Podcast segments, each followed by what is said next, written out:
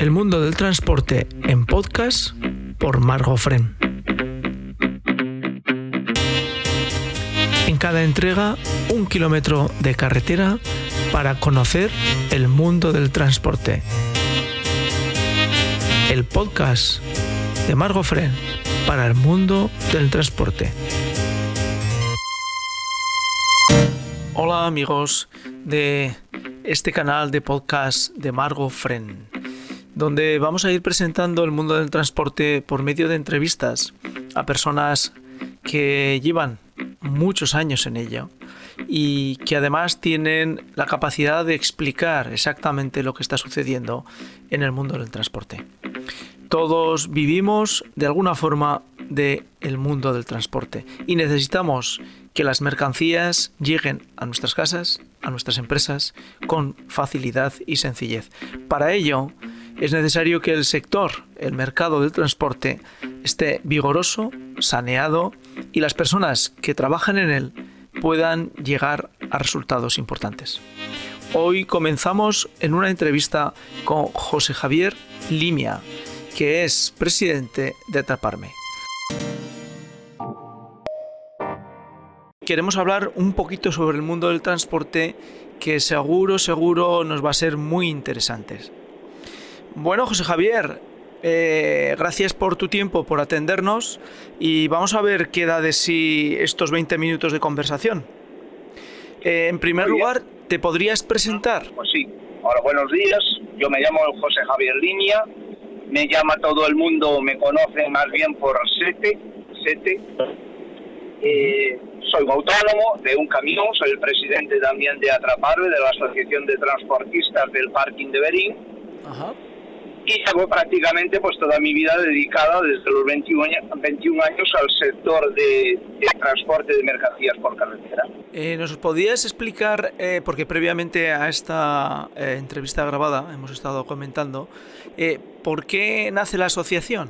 La asociación ha nacido en el año 2018 por causa de que han reparado el ayuntamiento las calles en Berín y nos iban a, sacar de las calles para, para un sitio pues, vigilado. Le hemos dicho al alcalde, oye, tenemos que si salimos de las calles buscar un espacio vigilado donde proteger nuestras mercancías y nuestros vehículos.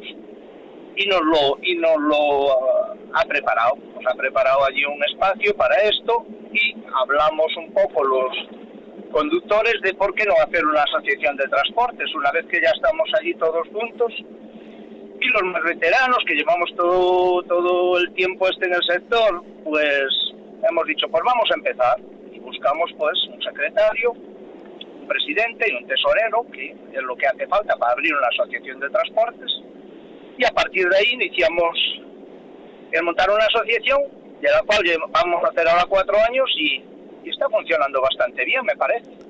Al menos los socios están contentos. Eh, ¿Por qué una asociación exclusiva para un parking? ¿Qué importancia tiene el transporte en la población de Berín? Bien, en Berín también nos hacía falta una asociación de transportistas. Berín es un pueblo que vive del, del transporte. Quizás sea la principal fuente de ingresos hoy en Berín. Así se lo hemos hecho saber a los, al, alcalde del pueblo y por eso necesitábamos un espacio que nos y que nos atendiese pues no podemos lo que no podíamos hacer era que los conductores que tenemos trabajando en Berín no tuviesen espacio para aparcar y las empresas los cogiesen de otra ciudad entonces todo lo que pase por la 52 si nos pueden coger un conductor de Berín eso repercute en la economía del pueblo una nómina que entra en el banco ya te obliga a comprar una casa, un piso con el carnicero, zapatero y los políticos. Entonces, para nosotros era muy importante que la gente que trabaje, que los conductores que trabajen sean de Berín. Y había que hacer una asociación para regular esto todo. Eh, una pregunta directa. Eh, ¿Cómo está resultando la situación del dumping en el transporte? Bueno, ahora parece que está un poquito más liviana y mejor, pero esto nos ha hecho esto nos ha hecho un daño tremendo la competencia desleal, lo que han hecho es hacer un montón de autónomos de esos países y los han hecho autónomos obligados, obligados, los han obligado sin tener ninguna idea de lo que era el transporte. Eso se han aprovechado las empresas, sobre todo las grandes logísticas, de hacer estas estas estrategias y nos ha hecho mucho daño. Ahora va mejor porque las leyes han reducido un poco el cabotaje y lo que los obliga a también coger hoteles en el extranjero para hacer los descansos normales, eso ha ayudado mucho a desplazar a esa gente hacia, hacia sus países. Pero bueno, nos ha hecho mucho daño, no se puede estar aquí pagando, eh, haciendo el transporte y pagando los impuestos en otros lados. A mí me parece que nos ha hecho mucho daño, lo cual se va limpiando un poco.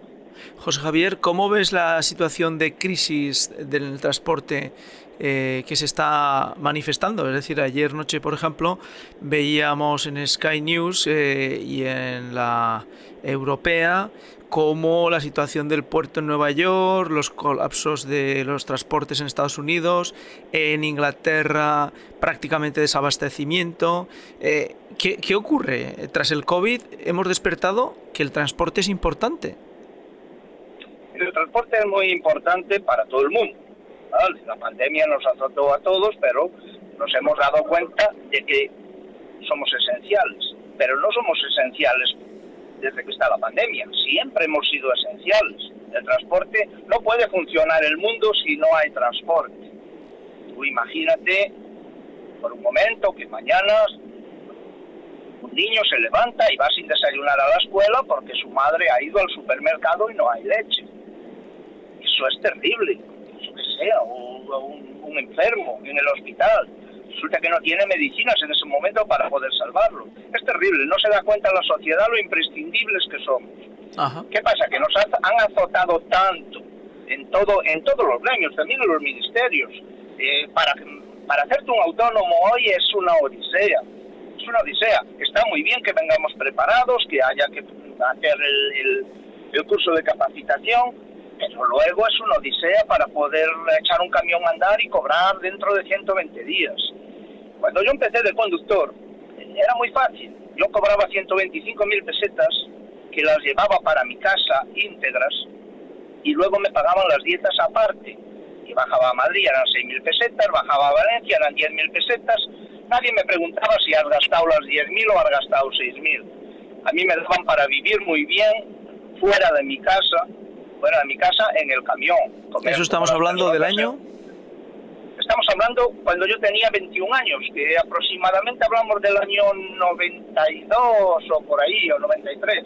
Entonces lo que, lo que hacía era, yo con ese dinero tenía una vida perfecta por aquí arriba, comía en el restaurante, si hacía mucho frío que no teníamos calefactores, te daba también para dormir en un hotel si aparcabas a buena hora, entonces la vida era en, buenas condiciones y llevaba dinero a casa. Ahora cambió todo. Los conductores están ganando sueldos aproximadamente, un conductor que hace transporte nacional, por lo menos en mi zona, anda sobre los 1.800 euros. Pero en esos 1.800 euros, en la dieta aproximadamente anda sobre los 45, 50 euros, le hacen falta 1.000 euros en 20 días para pasar el mes para, para vivir dignamente por aquí arriba, no hacer lo que estamos haciendo de comer de arquilla y lavarnos en baños que, madre mía, cómo están. Entonces, si te hacen falta esos mil euros para vivir dignamente, lo que llevas a casa son 800 euros. Si un conductor lleva 800 euros a casa, imagínate que incluso le entran pagas extraordinarias. Vale. Ahí le entran y las vacaciones. Ahí le entran las horas extras porque resulta que hasta puedes trabajar hasta 100 horas porque como la multa es de 70 euros, eh, pues oye, como yo pago la multa, tú trabajas, que tus horas no me, salen gratis. Y eso es una barbaridad. Entonces, si yo voy a llevar 800 euros a mi casa, pues oye, lo que hacía antes que venían los albañiles a nuestro gremio o los camareros, pues lo hago yo ahora al revés. Para llevar 800 y dormir en mi casa todos los días y ver criar a mis hijos. Entonces, por eso el sector está tan mal, está muy mal pagado, entiendo que no se puede pagar más, porque estamos muy ajustaditos en los precios. Imagínate si estamos ajustaditos ahora mismo en los precios, que de enero a hoy estoy en 31 céntimos de diferencia en el litro del gasóleo. 31 céntimos Eso te iba a preguntar, ¿cómo llenas el, el, depósito del camión? Porque eh, esta semana en Francia han dado 1,70 la gasolina. Eh, efectivamente, el que tenga hoy un comercial, que tenga un coche a gasolina, madre mía, yo no sé cómo puede ya desplazarse. Pero en el gasoil nos hizo mucho daño.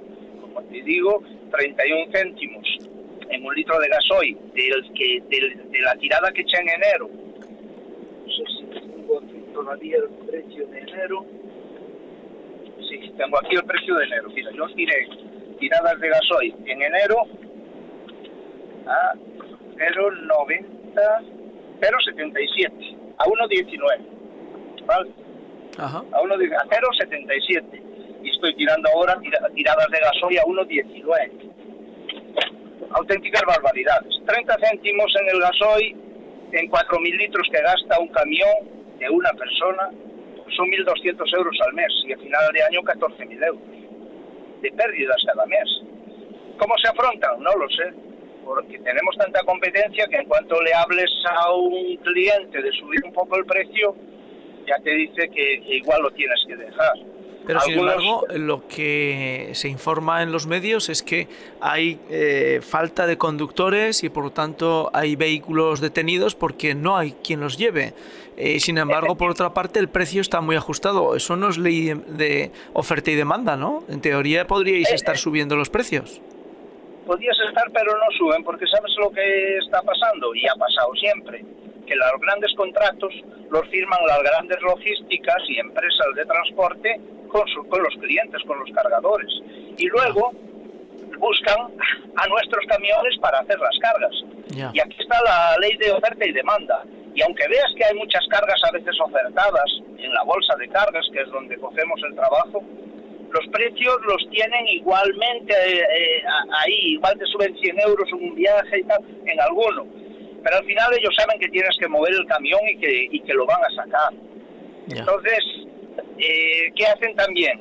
Tienen su partida de camiones, de afijos, que le trabajan y saben que mañana van a tener ese camión ahí para hacerle la carga. ¿Qué pasa? Que si la han quitado hoy, ese camión que les trabaja fijo, mañana lo siguen teniendo ahí. Entonces la oferta y, surge eso, la competencia entre nosotros. Y al final tienes que mover el camión, no vale que desesperar.